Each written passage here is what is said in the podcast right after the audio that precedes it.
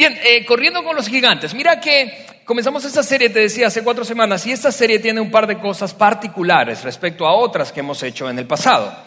Eh, la primera de ellas es que esta serie, a diferencia de otras que hemos hecho, eh, gira en torno a personajes, a personajes bíblicos.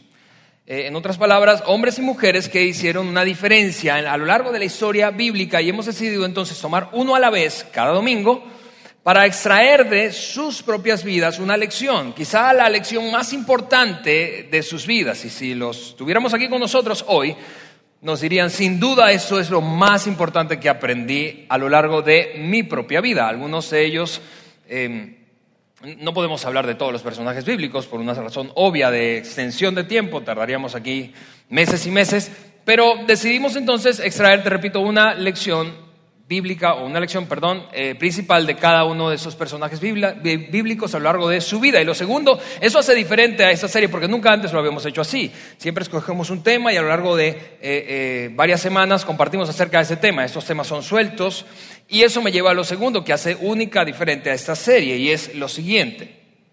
Sin importar si este, este es tu primer domingo o tu cuarto, ¿verdad? Ah, has visto toda la serie eh, esta serie no tiene una secuencia lógica como otras series. En otras palabras, no importa si llegaste hoy por primera vez, vas a poder entender completa y cabalmente de qué se trata esta serie. Eh, claro que te recomendamos que escuches eh, nuestro canal de podcast los mensajes anteriores, pero no, es, no depende ese mensaje de otro que dimos semanas atrás. Así que eso hace única esta serie. ¿De dónde extrajimos la idea de esa serie? Y es de un pasaje bíblico, es de un pequeño versículo que está en uno de los libros del Nuevo Testamento, ese segundo gran segmento de la Biblia. Eh, un libro o una carta eh, escrita a un grupo de personas llamada la Carta a los Hebreos. Carta a los Hebreos. El autor eh, de esa carta es todavía es un misterio, no, no, a ciencia cierta no se conoce cuál es el autor. Hay algunas opiniones de teólogos, pero eh, lo cierto es que él tomó su pluma y empezó a escribirle a un grupo de personas y escribió una carta, un tratado de poco más de 12 capítulos, 13 capítulos en total. Y, entonces eh, esa serie la extrajimos de un versículo que está casi al final de la carta de los hebreos y ese versículo dice así, vamos a ponerlo ahora mismo ahí en la pantalla y lo vamos a leer juntos. Eso es lo que dice Hebreos 12, capítulo 12, versículo número 1. Todas estas personas están a nuestro alrededor como testigo. Y déjame hacer una pausa allí. ¿Cuáles personas? ¿A qué personas se refiere ese autor? Bueno, en, el capítulo inmediatamente anterior, el autor de la carta a los hebreos eh, tomó tiempo para recordar a grandes hombres y mujeres de la historia bíblica. Y básicamente lo que hizo fue resaltar aspectos de su vida, algunos grandes logros en su vida, algunos de ellos no lograron eh, eh, tantas cosas, digo, desde el punto de vista tangible, pero resaltó sobre todo, sobre todo, sobre todo, un elemento en sus vidas, y ese elemento fue la fe o la confianza que esas personas, hombres y mujeres, llegaron a tener en Dios. Y por eso es que son recordados. Así que el autor, te repito, en el capítulo inmediatamente anterior, tomó tiempo para hacer una lista bastante larga de hombres y mujeres eh, que fueron héroes de la fe. De hecho, en alguna eh, es conocido ese capítulo 11 como el Salón de la Fama de la Fe en la Biblia. Así que a esas personas es a las que se refiere el autor cuando en el capítulo inmediatamente posterior, es decir, el 12, él dice, todas esas personas, aquellos que mencioné ya previamente, están a nuestro alrededor como testigos. Y ahora imagina eso, quien estaba leyendo esa carta, el receptor de la carta dice, claro que no, ya murieron, murieron hace cientos, miles de años algunos de ellos. Pero él, el escritor, de alguna manera implica en ese pequeño versículo que tú y yo, mira, apela a algo, a algo, es una emoción y una experiencia humana demasiado común, demasiado común hace dos mil años cuando fue escrito esto y demasiado común hoy para ti y para mí. Y es, ¿a qué es lo que apela? A esa sensación de sentirnos evaluados por otros. ¿Has tenido esa sensación alguna vez? Si recuerdas, los exámenes de la escuela primaria, ¿verdad? Uh, escalofrío, nos daba escalofrío cada vez que teníamos o, nos exponían a ser evaluados. Muy bien, el escritor de Hebreos toma esa experiencia humana muy común y dice, ok, como yo sé que todos entendemos que es sentirse evaluados y sobre todo sentirse evaluados por una autoridad, por alguien que de alguna manera a quien rendimos cuenta, por alguien que tiene más experiencia, por alguien que tiene poder de decisión sobre nosotros e influencia nuestra vida en la medida en que está más presente. Todos tenemos y sabemos esa sensación. ¿Hay alguien, alguien aquí que en su vida haya sido evaluado alguna vez? ¿Nunca te han evaluado? ¿Nunca? No, no es cierto. Todos hemos sido evaluados en alguna vez, desde niños. Y particularmente, y esa sensación puede ser incómoda, escúchame, piensa por ejemplo, eh, eh, gente que está ahora moviéndose en el mundo eh, de la empresa, el mundo corporativo, de la industria, no importa de, qué sector sea, servicio, manufactura, comercio. Piensa en una auditoría esa es la sensación a la que apela el autor de Hebreos. Cuando tú y yo somos evaluados por otro, ¿qué es lo que, a qué nos impulsa y nos promueve esa evaluación? ¿No es cierto que aportarnos bien, excepcionalmente bien, mucho mejor que de costumbre? ¿No es verdad? Así que el autor apela a un sentimiento humano súper común y dice, todas esas personas que les mencioné antes están observándolos. ¿Cómo? Están viéndolos. Así que por esa razón debemos dejar de lado el pecado que es un estorbo, pues la vida es una carrera que exige resistencia. Así que la primera sensación a la que apela, muy común entre nosotros, muy común entonces hace dos mil años y muy común contigo y conmigo, es a la de ser evaluado. Pero lo segundo a lo que apela ese autor es a nuestro deseo, consciente o inconsciente, de aprender de aquellas personas que han alcanzado más que nosotros mismos. ¿No es cierto que tú y yo queremos aprender de esos que de alguna manera sabemos que son en algunas áreas de su vida han alcanzado más cosas, más logros, tienen más experiencia, han vivido, han recorrido más que nosotros mismos. Nos encantaría, no importa que lo comuniquemos, lo verbalicemos o no, nos encantaría pasar tiempo con esa gente cerca y decir, a ver, ¿cuál es el secreto? ¿Qué has aprendido? Dime, ¿qué has aprendido? ¿Por qué? Porque eso allanaría nuestro camino, eso nos ayudaría a ir más rápido, ir más lejos, cometer menos errores, menos equivocaciones, con la sabiduría de aprender de otro, aprender de experiencia ajena. Así que el autor, te repito, apela a dos, dos emociones, sentimientos, sensaciones muy conocidas para ti y para mí hoy en día, así como hace dos mil años. Eso es fascinante. Que esto tenga tanta vigencia después de dos, de dos mil años es tú y mi sensación de ser evaluados y cómo eso nos impulsa a portarnos mejor. Tú y mi sensación de buscar consciente o inconscientemente aprender de aquellos que han avanzado más en la vida que nosotros. Y de ese texto, de ese pequeño versículo, extrajimos la idea completa de esta serie y por eso hemos llamado a esta serie Corriendo con los Gigantes. ¿Por qué? Porque hemos, hemos planteado la idea, la hipótesis de que si la vida, tal como lo decía el autor ahí en ese texto, fuera una carrera, tú y yo estuviéramos corriendo, no una carrera de corto plazo, no una carrera de 100 metros, sino una maratón. Si la vida es una carrera, entonces, y esa gente está observándonos, ¿cómo poder sacar el máximo de provecho de la experiencia, ser observados, evaluados por ellos y motivados, inspirados por ellos? Así que hemos dicho desde el principio, cuando comenzamos esta serie, hace cuatro semanas, que Lauro comenzó esta serie, hemos dicho, imagina que estás corriendo, y, y para ponerlo bien en contexto, imagina que estás corriendo un gran coliseo romano de aquella época, así como el video introductorio. Imagina que estás corriendo. Es tu vida, es la carrera de tu vida. Y de repente, en medio de ese coliseo, te das cuenta de que las gradas, todo el graderío está lleno de gente, gente que te vitorea, que te echa porras, que silba y te anima y dice, vamos, sí puedes. Y en medio de esa experiencia motivante, ¿verdad? Notas que empieza a descender uno a uno cada uno de los personajes que hemos compartido domingo a domingo contigo.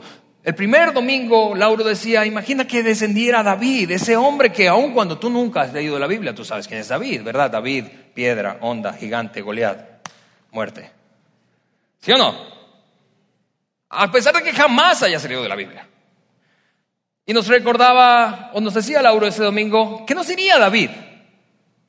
Si tuviera que enseñarnos una cosa, una cosa que aprendió y que él, él, llegó a la conclusión de que fue lo más importante que aprendió en su vida, ¿qué nos diría? Nos diría, la verdad es que puedes vencer eventualmente cualquier cosa si pones tu confianza en Dios.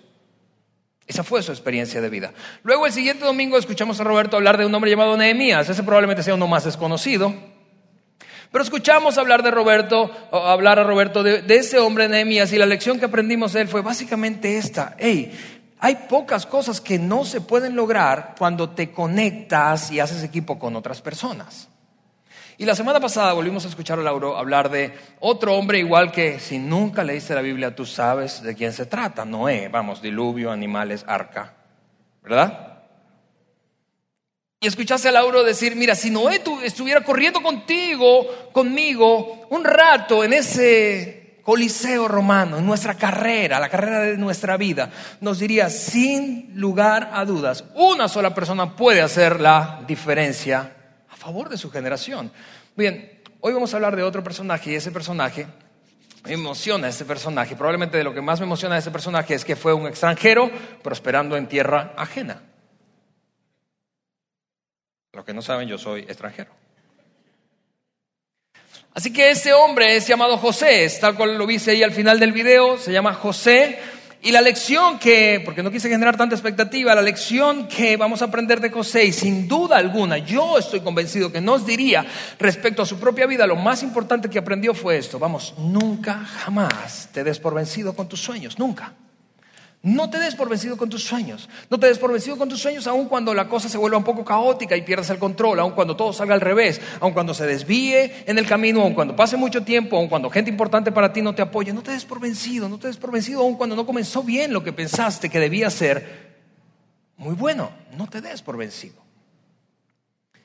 No te des por vencido con tus sueños. Ahora, cuando tú empiezas a pensar en José, Probablemente tú caes en una de estas dos categorías. Una categoría, tú escuchas el nombre de José, si estás aquí, o nos escuchas ahora mismo a través del podcast.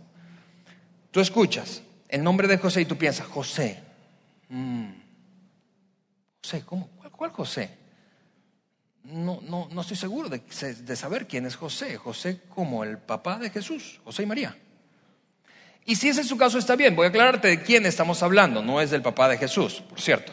Pero por otra parte, tú puedes caer en otra categoría y decir, José, claro que sé José, sé absolutamente todo de José. Lo único que no conozco de José es su rostro.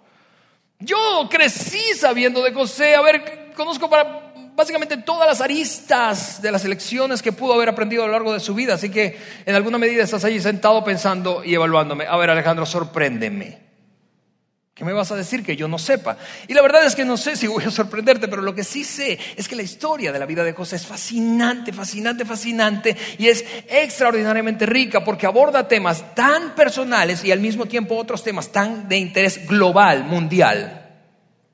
Aborda temas, por ejemplo, personales eh, eh, eh, como el favoritismo en una familia en donde hay varios hijos y es favorecido uno de ellos particularmente o generalmente por los padres. Es un tema muy íntimo y personal, ¿no es cierto? Pero al mismo tiempo aborda un tema tan global y de interés mundial como una crisis alimentaria o una debacle económica. Imagina esa, esa historia, es súper, súper, súper rica. Ahora, déjame decirte quién era José en su momento más alto, o en el momento más alto de su carrera. En ese momento en el que estaba brillando y honestamente estaba viviendo su sueño y seguramente mucho más de lo que soñó. José eh, llegó a ser el hombre, para que tengas una idea, más poderoso del mundo, solo superado por otro hombre. Y ese otro hombre era un emperador, a los emperadores egipcios se les conocía como faraones.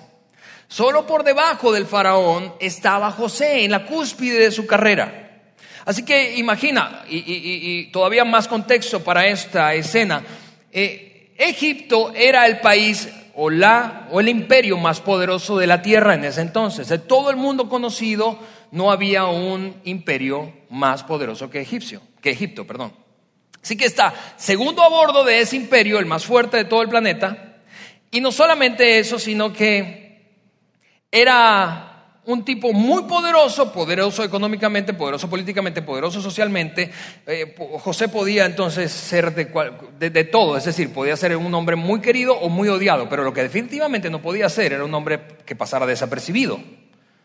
Cuando José llegaba a la sala, todo el mundo sabía que había llegado José. Era el equivalente contemporáneo de hoy a una persona como Angela Merkel, la primera ministra alemana, o Ban Ki-moon, el secretario de Naciones Unidas o Barack Obama. Es decir, era un hombre muy, muy, muy, muy poderoso, pero al mismo tiempo, mira esta mezcla, es interesantísima esta mezcla. Era tan poderoso, pero al mismo tiempo era un hombre increíblemente compasivo. Has visto mucha gente muy poderosa y a la vez muy compasiva, ¿verdad que es una combinación rara? Tú piensas en un poderoso y lo de las primeras cosas que vienen a tu mente es infeliz, ayuda a los demás, desarrolla sensibilidad por las necesidades de otro. ¿Sí o no? Pero cuando piensas en una persona compasiva, entonces eh, eh, tus ideas cambian un poco y piensas, ay, pobrecito, tan lindo. Pero no piensas en, que es poderoso. Cuando piensas en una persona compasiva, tú no dices, órale, a esa hay que temerle. No piensas eso.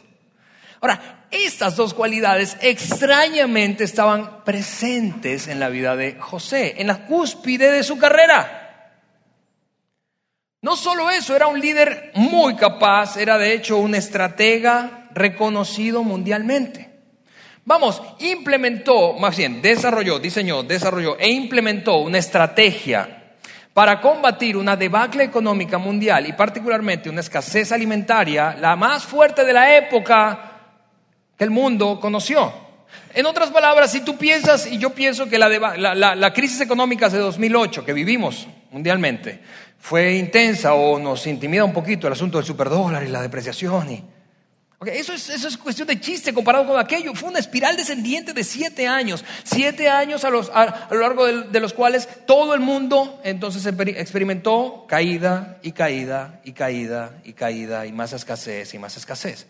Fue este hombre quien diseñó, al ver todo eso, de una manera increíble que luego puedo comentarte más adelante, eh, le propuso al hombre más poderoso del planeta en esa época, el faraón, una estrategia que llevaba hacia arriba, no solamente a su país, sino que llevaba hacia arriba a su país y ayudaba a otros de manera muy altruista, es decir, sin interés económico alguno, no quería ganar lana por eso, sencillamente quería ayudar a otras naciones.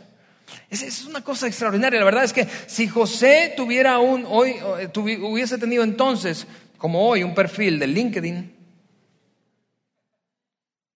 lo hubiese buscado todas las organizaciones más importantes de este planeta.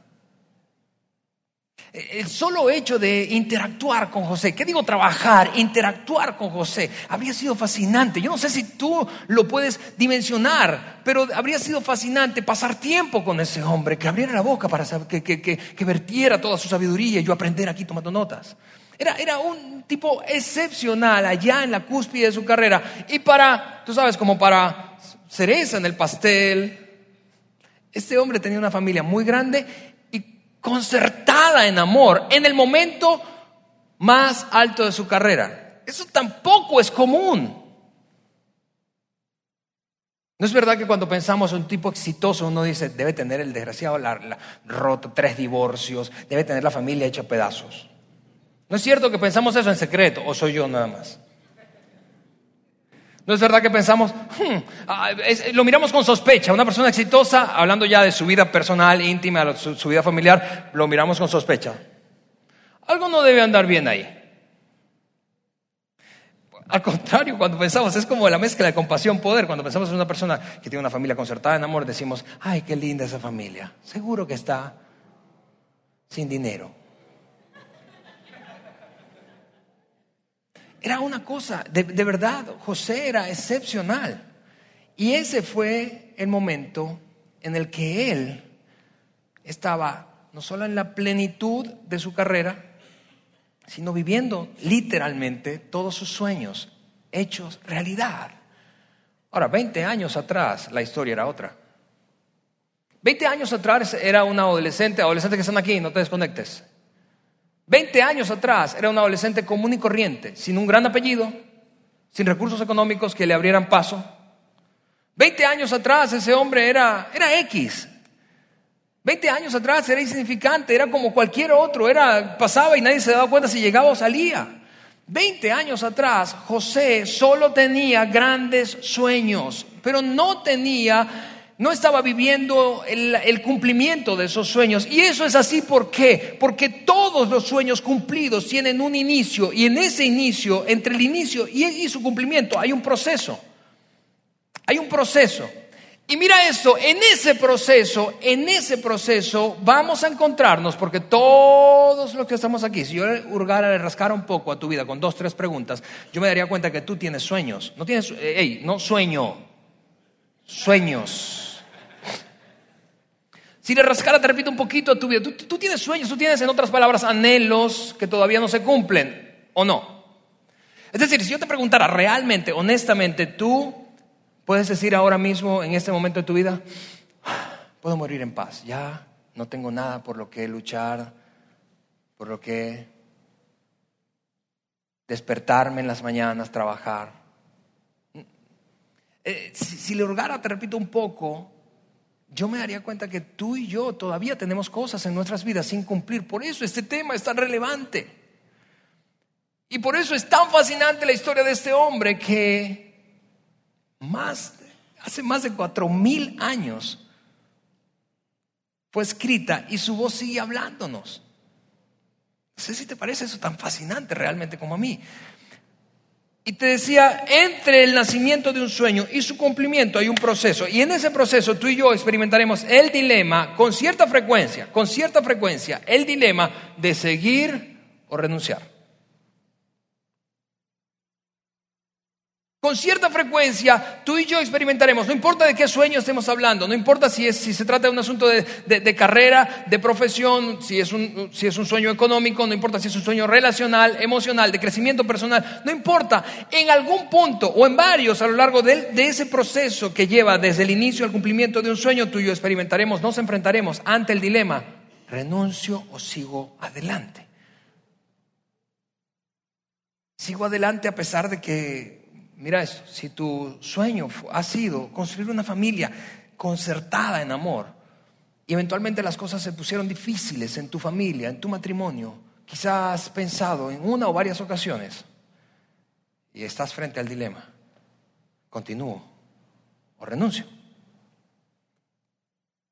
Sabiendo eso, escucha, y volviendo al, al enfoque y el planteamiento de, la idea original de esta serie, imagina que entonces estás corriendo y de repente de las gradas baja ese hombre que se llama José.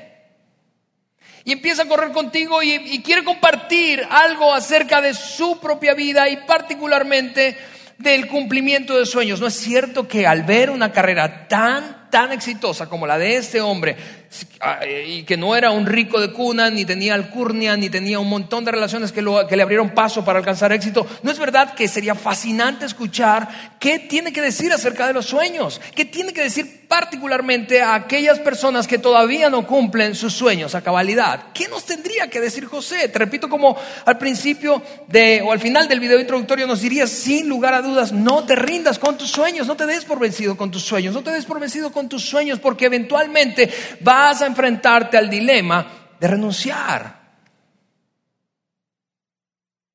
¿Cuántas veces, por ejemplo, has intentado, mira esto, no te des por vencido con tus sueños?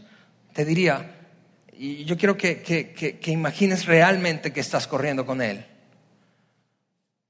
Te miraría a los ojos y te diría, no te des por vencido aunque tengas dos matrimonios fracasados. Vamos, no te des por vencido. No te des por vencido. No te des por vencido aunque sientas como una mujer responsable de hogar, madre soltera, viuda, soltera o divorciada o separada. Aunque sientas que no es posible. No te des por vencido aunque has fracasado en ese intento de iniciativa, de emprendimiento económico.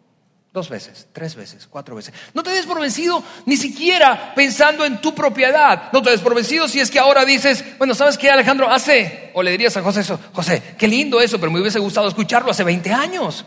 Tengo 60. No te des por vencido con tus sueños, aun cuando hoy estés pensando, es demasiado tarde.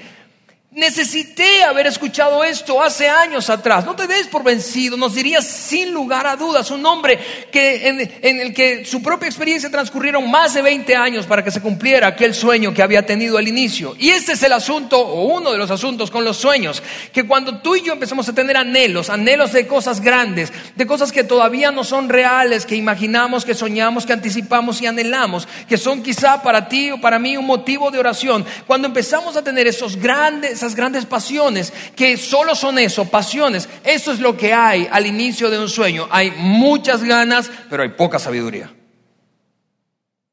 No dimensionamos lo que significa ese sueño, el cumplimiento de ese sueño. No entendemos cuál es el costo de ese sueño. No entendemos qué va a implicar respecto a mí. No, no, no, no, no, no suponemos que las cosas se van a salir de control. Suponemos que la gente se va a unir, nos va a comprar la idea y va a decir, vamos, es digno de seguir, déjame ayudarte, ¿cómo te ayudo? No, no suponemos que va a tardar tanto, pero todo eso es lo que generalmente ocurre entre el lanzamiento o el inicio de un sueño y su cumplimiento. José lo sabe, José lo sabía. Y por eso mientras corre a tu lado, a mi lado, nos diría, no te des por vencido. Y no te des por vencido particularmente ante estos cuatro asuntos o situaciones. Para quienes quieren apuntar, esto es para, Roberto, porque es muy alto, ¿verdad? Para quienes les, les, encanta escribir, te hemos entregado una tarjeta con esa frase que, junto con tu sobre, al entrar al auditorio, que dice, no te des por vencido con tus sueños. Pero al reverso de esa tarjeta hay cuatro frases que son las situaciones ante las que José nos desafiaría a no darnos por vencido. Para los más tecnológicos, apúntala ahí en tu dispositivo, teléfono inteligente, iPad o tableta, o tómale una foto a la pantalla porque vamos a poner esas frases. Pero antes de poner esas frases, te leo rápidamente la descripción del, déjame decirlo de esta manera, del biógrafo de José en aquel momento de, eh, de cúspide en su carrera. Mira cómo lo describe la Biblia en el mejor momento de su carrera. Eso está en el primer libro de la Biblia llamado Génesis y es el libro más sencillo de encontrar en la Biblia. Así que lee eso conmigo en la pantalla, lo ponemos ahora mismo. El faraón, el hombre más poderoso, el emperador egipcio, le dijo a José, yo aquí en persona te pongo a cargo de toda la tierra de Egipto, de toda. Luego el faraón se quitó de la mano su anillo o el anillo con su sello oficial y lo puso en el dedo de José. Ahora, déjame decir rápido un comentario respecto a los anillos reales de aquel entonces. Tú seguro has visto en películas, has visto reseñas o leído reseñas que los anillos tenían un sello y ese sello se colocaba sobre una mancha de cera que era puesta a su vez encima de un documento oficial y eso le daba validez real. Eso le daba, eh, eh, eh, pues se emitía un edicto, una norma y el, rey sellaba con su propia mano ese documento y entonces todo el mundo decía, ah, es auténtico. Ok, él no hizo eso, no emitió un edicto en donde decía José es el segundo a bordo, lo sello. No, se quitó su anillo y se le entregó a José. Imagina el nivel. en ese acto público la gente estaría con la boca abierta. ¿Cómo va a ser eso? Se lo quitó, lo vistió con ropas de lino de la mejor calidad y le puso un collar de oro. Sigue diciendo ese texto. Después hizo que José subiera al carro de guerra reservado para su segundo en autoridad, y donde quiera que iba José se gritaba la orden de arrodíllense. No estaba jugando cuando realmente te decía, este hombre era el segundo más poderoso del mundo.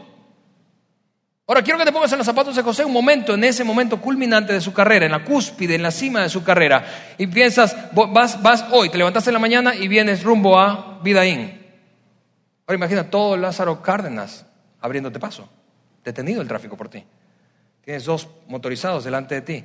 Nunca haces fila, nunca pides nada, por favor. Abres la boca y ya están sirviéndote. Ese era José.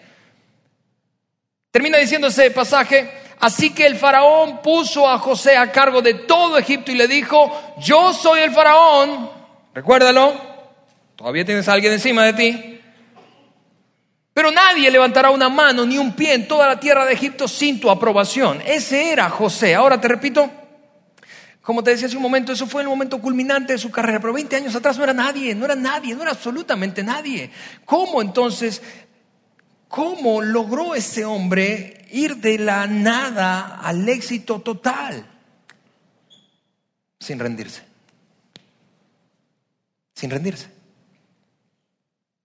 Quiero que piense por un momento en un sueño que estás a punto de abandonar o ya abandonaste. Vamos, piensa por un momento eso.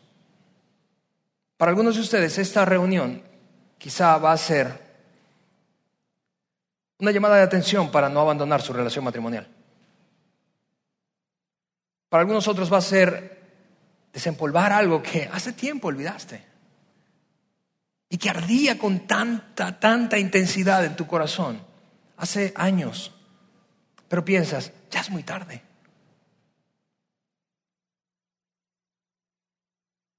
Para otros va a ser un un desafío, porque ahora mismo, ahora mismo están enfrentando una de estas cuatro situaciones que José enfrentó. Y quiero enumerarlas y te decía, tienes ahí un, un, cartoncito que te entregamos y de todas, de todas maneras lo vamos a colocar aquí en la pantalla. No te rindas, no, no, no te des por vencido con tus sueños, nos diría José, a pesar de qué, a pesar de que, número uno, a pesar de que las cosas no comiencen bien. A pesar de que no comiences bien. A pesar de que, como en el caso de José, mira esto, José se propuso entonces eh, hablar de, de, sus sueños a su gente más cercana. Eso era en ese momento su familia, sus hermanos, era el onceavo de dos hermanos y vivía con ellos y con más su mamá y su papá. Así que en algún momento empezó a experimentar esa sensación de que él iba a ejercer un rol de liderazgo importante, trascendental. Y ante ese fuego que ardía en su corazón, él tuvo un sueño. No sé si el sueño fue sugestionado o no, pero tuvo un sueño y ese fue el sueño. Él soñó que él, había doce manojos, doce manojos de espigas. Piensa en espigas de trigo. Y once de esos doce se inclinaban y uno permanecía erguido. Ahora, él fue con sus hermanos y les contó este sueño. Sus hermanos no disfrutaban mucho de la presencia de José. Era, como te decía hace un rato, era como un becerro mimado, era, era el favorito de sus padres y eso fastidiaba muchísimo a sus hermanos. De hecho, la historia bíblica, el relato bíblico, describe la relación, el tipo de relación que tenían sus hermanos con José de esta manera. Dice que sus hermanos lo odiaban y estaban tratando de encontrar una manera para matarlo. Así que imagina, esa es lo que caracteriza la relación entre esos hermanos y él llega un día, imagina que tú eres uno de esos once hermanos, y llega un día a decirte, ¿sabes qué? Soñé que habían once manojos de espigas 11, perdón, 12, 11 de ellos se inclinaba ante uno que permanecía erguido. Los 11 son ustedes, yo soy el que permanece erguido.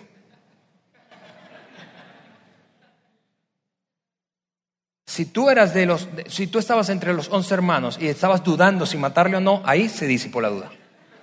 ¿Sí o no? Desgraciado, ¿qué, qué te crees? Ahora, no le bastó eso, sino que fue y, tuvo otro sueño y esta vez estaban los, sus once hermanos, más su mamá y su papá y les contó esto. Soñé algo, soñé que habían dos estrellas más la luna y el sol y todos, todas las, las once de las dos estrellas más la luna y el sol se inclinaban ante la estrella que permanecía de pie. Y esa estrella soy yo. Ahora piensa que tú eres el papá de ese chico.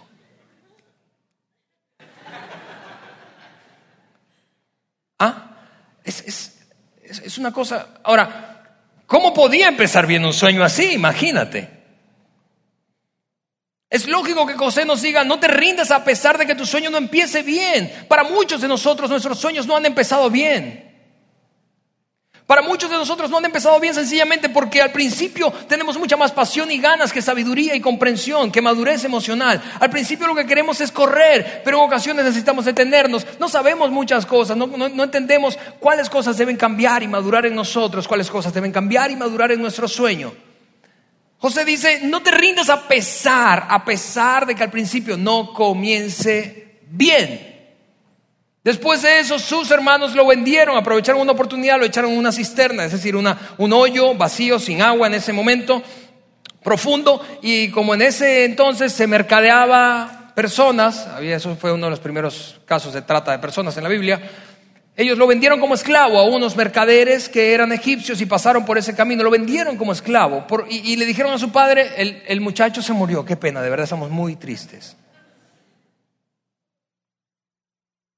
Empezó nada bien, pero no solo eso, sino que no tuvo el apoyo de sus más cercanos o su familia. Así que nos diría, no te rindas no solo si no comienza bien, no te rindas si no te apoya la gente que se supone debe apoyarte. Has vivido esa experiencia, has, tenido la sensación de que se supone que deberías apoyarme, no obstaculizarme, no sabotearme, se supone que deberías acompañarme y echarme porras en vez de criticarme, juzgarme y burlarte de mí. Es lo que le pasó a José exactamente. No te rindas a pesar de que no comience bien, no te rindas a pesar de que no te apoyen los que se supone deben apoyarte. En este caso, tus más cercanos, amigos o familia. Mira, antes de decir las últimas dos situaciones ante las cuales no deberíamos rendirnos, según la experiencia de José. Algunos de ustedes saben que yo soy, un poco de mi trasfondo familiar, yo soy hijo de una madre soltera y yo honestamente tuve el privilegio de contar con una madre que me apoyó, me apoyó, aún más allá de lo que en ocasiones a distancia pienso que debió apoyarme. Me apoyó, me apoyó, fue paciente con mis inconstancias. Yo cambié de carrera universitaria tres veces. Y ella constantemente estuvo allí en silencio apoyándome porque de alguna manera creía, sospechaba que yo iba a encontrar la dirección correcta en la que encaminarme hacia lo que ardía en mi corazón como sueño personal. Ahora, sé que muchos no, no hemos tenido ese privilegio. Y por eso precisamente José te diría, no te rindas. Aunque la gente que te debió apoyar no lo haya hecho. Déjame hacerte una pregunta. ¿Cómo lidias con la traición, con la desaprobación, con la crítica y el señalamiento de aquellos que se supone que debieron estar allí para echarte porras. Acumulas resentimiento. Eso es lo natural que podríamos hacer. José, por su propia experiencia, te diría eso. Hey, mira, pasa esa página. Pasa esa página, porque el que, el que se perjudica más acumulando resentimiento eres tú, no ellos. Eventualmente se encontró con sus hermanos y les dijo esta frase. Lo que ustedes planearon para hacerme mal, Dios lo transformó en bien. No te rindas si no comienza bien, si no te apoya la gente que debe hacerlo. No te rindas si empiezan a haber muchas sorpresas en el camino. Te digo rápidamente esto.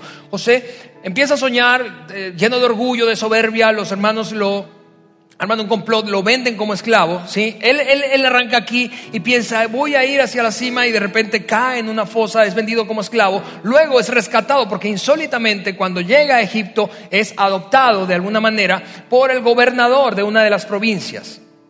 Así que ese gobernador lo hace su segundo, como un mayordomo. Pero luego de que está allí, parece que la cosa empieza a enrumbarse otra vez. Se sale de control de nuevo. ¿Por qué? Porque la esposa de ese hombre empezó a fijarse en él con intenciones sexuales. Y como él no accedió, por temor a Dios, por temor a su propio jefe, que era el gobernador, como no accedió, esta mujer armó una, una farsa acusándolo de que intentó abusar sexualmente de ella. Así que, ¿qué crees que hizo el gobernador? Ay, yo te creo a ti, hijo. A ti no, porque tú eres una arpía. Claro que no. Lo echó al bote, así que de empezar a, subir otra vez años en la cárcel, en un país extranjero. ¿Has visto esa, ese programa de la red Discovery, preso en el extranjero? Bueno, ese es el caso de José. Preso varios años en el extranjero y luego insólitamente sale por, por una cosa que no, no tengo tiempo para contarte ahora mismo. Lee la historia, por favor. Pero sale insólitamente y se convierte de la cárcel en el segundo a bordo sin carrera política sin auspiciante, sin patrocinador político. Es una cosa insólita lo de José, pero fue un altibajo y una montaña rusa. Por eso nos diría sin dudar alguna, no te rindas aun cuando haya sorpresas en el camino. ¿Cuántas sorpresas has tenido tú? ¿Cuántas sorpresas he tenido yo en ese trayecto entre el nacimiento de nuestro sueño y su cumplimiento? Y finalmente no te rindas, no te rindas aunque pase mucho tiempo. Mira esto, tú podrás y, yo puedo entenderlo. Tú podrás decir, ¿sabes qué, Alejandro? Eh, qué, bien. Ojalá hubieras escuchado este mensaje hace 15 años. Pero solo te pongo en pausa la historia de José para, para, retomar o para tomar la historia de otro personaje bíblico que conoces aun cuando nunca hayas leído la Biblia. Y es Moisés. Tú sabes, Moisés, Mar Rojo. ¿Sí? ¿Sabes a qué edad Moisés vio cumplido, cumplido su sueño? 120 años. Así que José te, miraría a los ojos y me miraría a mí y nos diría, vamos, no me digas que estás muy viejo. No me digas que ya no puedes porque ya no tienes cabello. No me digas eso. No te rindas aunque pase mucho tiempo. En mi caso pasaron más de 20 años. ¿Cuántos años han pasado en el tuyo? Mira, jóvenes que están aquí, adolescentes, yo quiero decirte esto, vives en un tiempo, vives en un tiempo en donde todo alrededor te impulsa a desarrollar una mentalidad de corto plazo, es algo que yo llamo mentalidad de microondas. Y si las cosas no salen rápido, entonces tú para abajo. Bueno, José te diría, vamos, no te rindas a pesar de que tardes mucho. Te rindas si no comienza bien. No te rindas si no te apoyan los tuyos. No te rindas si hay muchas sorpresas. Y no te rindas si tardas mucho. El tiempo se habría acabado mientras corríamos con José y él, imagina esto, te, toma por un brazo y te, te dice, párate un momento, detente. Antes de que te vayas, quiero orar por ti. Ahora, yo no sé si, si a ti te emociona la idea de que un hombre como José ore por ti cuando se trata de ese asunto del cumplimiento de los sueños. Y no es porque el tipo sea más espiritual que yo, pero vamos, oraría cosas por las que yo no oraría. Seguro que él diría algo en su oración que me dejaría con la boca abierta. Ahora imagina que él te dijera, déjame orar por ti, vamos, déjame orar por ti antes de que, te, antes de que yo me vaya y tú continúes. ¿Cómo sería esa oración? ¿Cómo sería la oración de José por ti? ¿Cómo sería su oración por mí? ¿Cómo sería la oración de José por ti que estás a punto de tirar la toalla? ¿Cómo sería la oración de José por ti que estás ahora mismo en esa montaña rusa de altibajos y no sabes qué va a pasar y parece que todo se salió de control? ¿Cómo sería la oración de José por ti si estás ahora mismo experimentando, he cumplido mi sueño o parte de él? ¿Qué oraría él por ti? Recuerda, es el segundo más poderoso del mundo. Ahora yo quiero que nos imaginemos esa oración. Y para eso voy a, ya para terminar, pedirte que cierres los ojos solo para que no te distraigas. Vamos, no hay nada espiritual en cerrar los ojos, solo que no quiero que te distraigas y te imagines por un momento, te imagines por un momento la oración de José. Quizás suene como esto, déjame hacer una. Quizás su oración, tomando tu hombro, suene así. Dios mío, yo te doy gracias por este hombre, por esta mujer. Quiero pedirte dos cosas. Quiero pedirte que, ya hemos hablado de que no se rinda, Señor, pero, pero quiero pedirte que a lo largo de todas las circunstancias que ha vivido y que vivirá antes del cumplimiento de su sueño, tú desarrolles fortaleza interna en él, en ella. Que cada experiencia, por más difícil que sea, lo que haga sea fortalecerlo por dentro te pido, Señor, además que nunca, nunca olvide que sin importar lo que ha vivido y lo que vivirá, tú estás con Él, con ella. Te pido eso en el nombre de Jesús. Amén. Bien, eso es lo que quería que supieras. No te des por vencido con